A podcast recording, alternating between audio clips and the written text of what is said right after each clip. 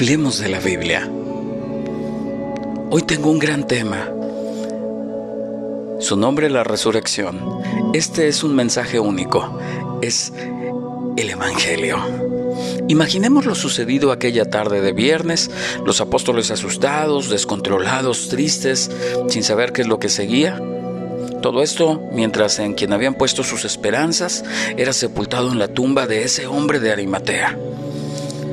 Mas todo esto era porque no recordaban o no tenían en ese momento sentido las enseñadas de su amado Maestro, que Él resucitaría al tercer día. Mateo 28 dice, pasado el día de reposo, al amanecer del primer día de la semana vinieron María Magdalena y la otra María a ver el sepulcro. Y hubo un gran terremoto porque un ángel del Señor, descendiendo del cielo y llegando, removió la piedra y se sentó sobre ella. Su aspecto era como un relámpago y su vestido blanco como la nieve. Y de miedo de él los guardias temblaron y se quedaron como muertos, mas el ángel, respondiendo, dijo a las mujeres, No temáis vosotras porque yo sé que buscáis a Jesús, el que fue crucificado. No está aquí, pues ha resucitado como dijo. Venid, ved el lugar donde fue puesto el Señor e id pronto y decid a sus discípulos que ha resucitado de los muertos. Y he aquí va delante de vosotros a Galilea, allí le veréis, he aquí os lo he dicho. Entonces ellas saliendo del sepulcro con temor y con gran gozo, fueron corriendo a dar las nuevas a sus discípulos. Y mientras iban a dar las nuevas a los discípulos, he aquí Jesús les salió al encuentro diciendo, Salve y ellas acercándose abrazaron sus pies y le adoraron. Entonces Jesús les dijo, no temáis, id, dad las nuevas a mis hermanos, para que vayan a Galilea y allí me verán. Muchos se preguntarán el porqué de la resurrección. Para contestar esta pregunta vamos a analizarla desde cinco diferentes puntos. Primero es para su persona, después para el Evangelio, para su ministerio actual, para la iglesia y para el creyente. Vamos parte por parte. Primero, la importancia de la resurrección para la persona de Cristo. Su resurrección demostró que Jesús no, no mentía, Jesús era verdadero. Cada vez que Jesús anunció sus sufrimientos y su muerte, siempre añadía la palabra y resucitará al tercer día. Si Cristo no hubiera resucitado tal como lo había anunciado tantas veces, entonces también deberían ser puestas en tela de juicio todas las demás afirmaciones que hizo. De hecho, tendríamos que admitir que la decisión del tribunal judío que le juzgó por blasfemia cuando dijo que era hijo de Dios tenía toda la razón al condenarle. Vayamos a Mateo 26, 63, 65. Entonces el sumo sacerdote le dijo, Te conjuro por el Dios viviente, que nos digas si eres tú el Cristo, el Hijo de Dios. Jesús le dijo, Tú lo has dicho. Y además os digo que desde ahora veréis al Hijo del Hombre sentado a la diestra del poder de Dios y viniendo en las nubes del cielo. Entonces el sumo sacerdote rasgó sus vestiduras diciendo, ha blasfemado, ¿qué más necesidad tenemos de testigos? He aquí, ahora mismo habéis oído su blasfemia, ¿qué os parece?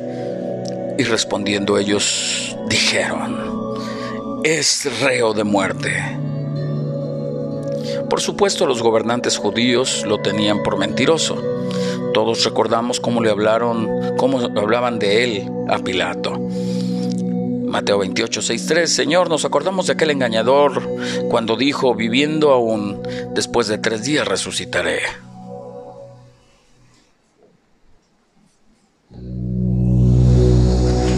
También podemos recordar aquella forma en que se burlaron durante el tiempo que duró su crucifixión.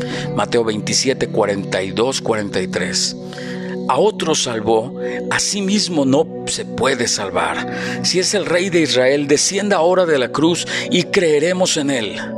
Confío en Dios, líbrele ahora si le quiere, porque ha dicho, soy hijo de Dios. Pero a pesar de la angustia y de su intenso clamor, el Padre no hizo nada para impedir aquel terrible espectáculo.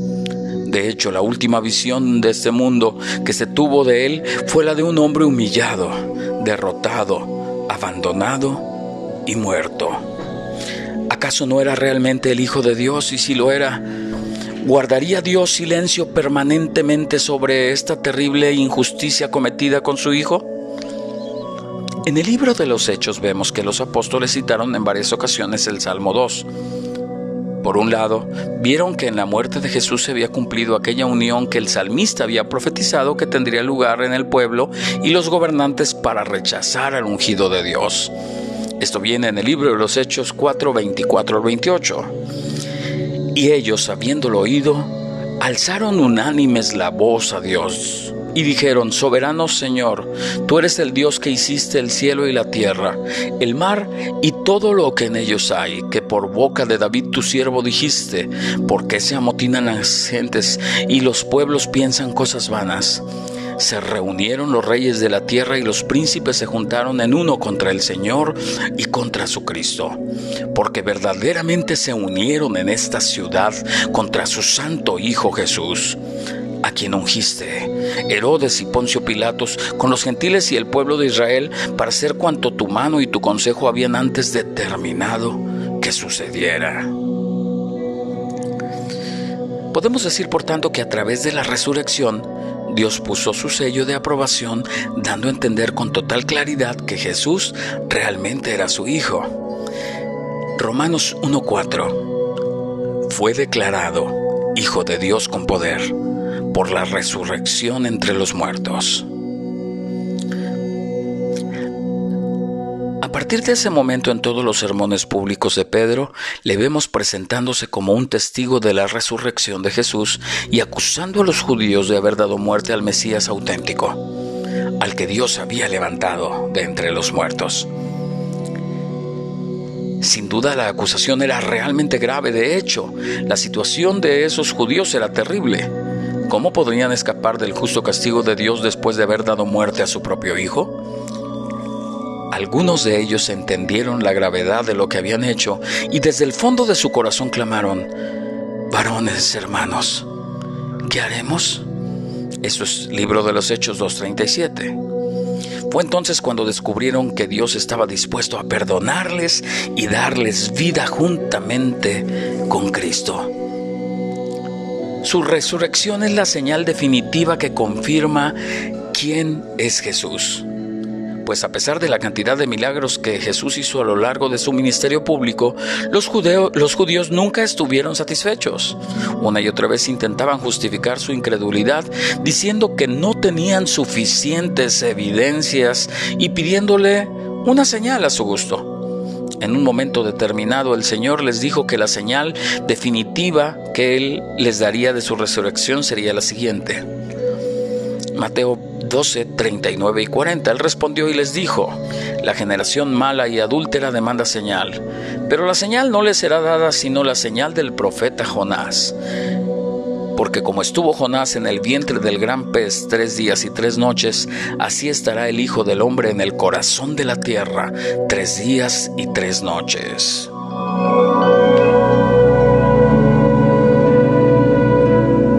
Segundo punto, la importancia de la resurrección para el Evangelio.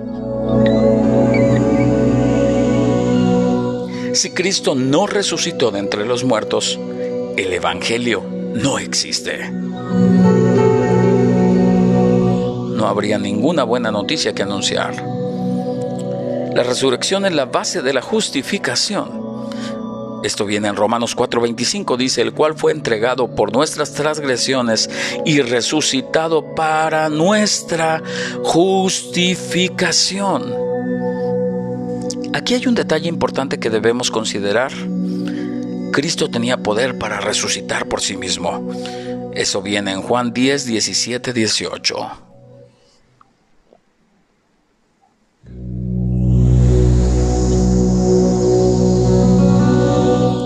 Por eso me ama el Padre, porque yo pongo mi vida para volverla a tomar. Nadie me la quita, sino que yo de mí mismo la pongo. Tengo poder para ponerla y tengo poder para volverla a tomar. Sin embargo, fue el Padre quien le resucitó de entre los muertos. Romanos 6.4 dice, Cristo resucitó de los muertos por la gloria del Padre. Hechos 2.32 dice, a este Jesús resucitó Dios. Hechos 13:30, mas Dios le levantó de entre los muertos.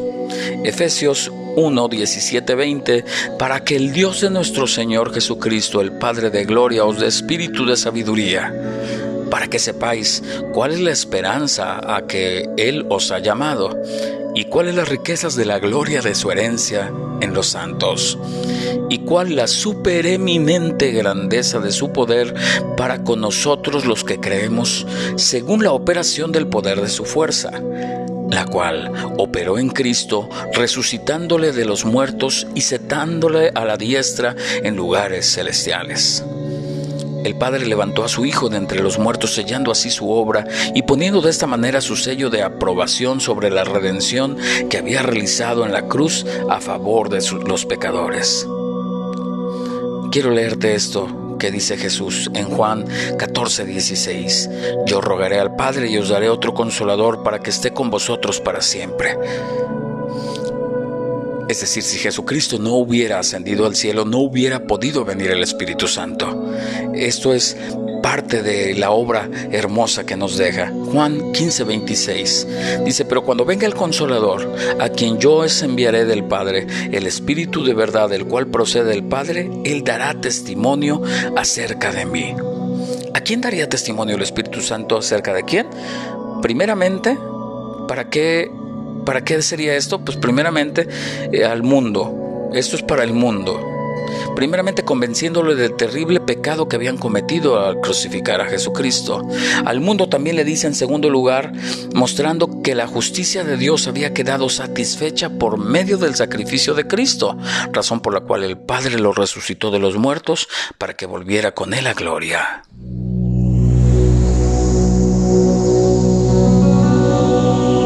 Y demostrándole también al mundo, en tercer lugar, que convencerá al mundo de que en base a esa obra Satanás ha perdido todo su poder sobre el pecador que cree en Jesucristo. Juan 16, 8 al 11 dice, cuando Él venga convencerá al mundo de pecado, de justicia y de juicio, de pecado por cuanto no creen en mí, de justicia por cuanto voy al Padre y no me veréis más, y de juicio por cuanto el príncipe de este mundo ya ha sido juzgado. Por la resurrección, Jesucristo se convirtió en el primogénito de los muertos. Juan 11:25 les dijo Jesús, Yo soy la resurrección y la vida, el que cree en mí aunque esté muerto vivirá. Efesios 2, 4 al 6. Pero Dios que es rico en misericordia por su gran amor con que nos amó, aun estando nosotros muertos en pecados, nos dio vida juntamente con Cristo, por gracia sois salvos. Y justamente con Él nos resucitó, y asimismo nos hizo sentar en lugares celestiales con Cristo Jesús. ¿Vemos qué dice Pablo de la resurrección? Romanos 6:5, porque si fuimos plantados juntamente con Él en la semejanza de su muerte, así también lo seremos en la de su resurrección. Aquí tenemos que aclarar algo que es sumamente importante. Antes de la resurrección de Cristo todo lo que hubo fue resucitaciones. O sea, volvieron a los cuerpos a su anterior estado. ¿Cuáles ocasiones son esas? Con la hija de Jairo, con Lázaro y con la viuda de Naím muy diferente a lo que pasó con Jesús. Cuando Jesús vive la resurrección, vamos a ver cuál es eh, el cuerpo de Jesucristo. Las personas lo podían reconocer, tenía todas las heridas infligidas por la crucifixión, tenía la capacidad, aunque no la necesidad de comer. El cuerpo de Jesús tenía carne y huesos para comprobar que Él no era meramente un espíritu que se manifestaba en forma visible. Él podía entrar y salir en cuartos cerrados sin abrir las puertas y podía ascender al cielo. La resurrección traerá la restauración de todas estas cosas. Es evidente que la resurrección de Cristo supuso que la muerte fuera vencida. Esta es quizá la consecuencia más importante que nosotros consideramos, pero no es la única.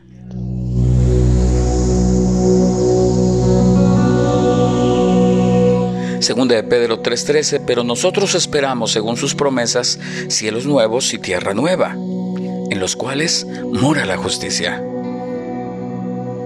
La resurrección de Jesús es el fundamento que podemos estar seguros de que tanto nosotros como nuestro mundo han de ser totalmente renovados, pues si Cristo no resucitó, toda esperanza de redención es solamente un sueño.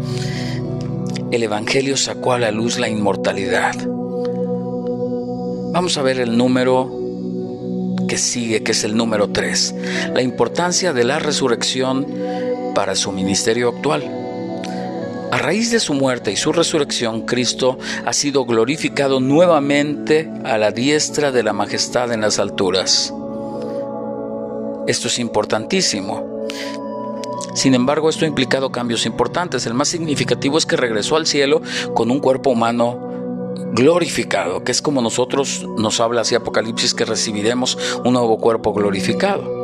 Y también tenemos eh, la certeza que ya ahora nosotros tenemos ahí en el cielo un sumo sacerdote, un abogado defensor, un intercesor que está a favor de su pueblo y que está constituido como la cabeza de la iglesia y Él es nuestro juez y nuestro salvador.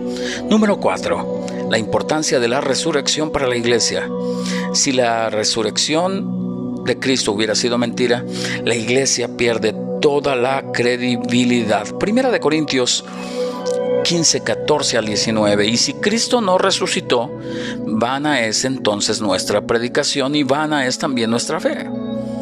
Y somos hallados falsos testigos de Dios, porque hemos testificado de Dios que Él resucitó a Cristo, al cual no resucitó, si en verdad los muertos no resucitan. Porque si los muertos no resucitan, tampoco Cristo resucitó. Y si Cristo no, resucitó, vana nuestra fe es. Aún estáis en vuestros pecados, entonces también los que durmieron en Cristo perecieron, y si en esta vida solamente esperamos en Cristo, somos los más dignos de conmiseración de todos los hombres.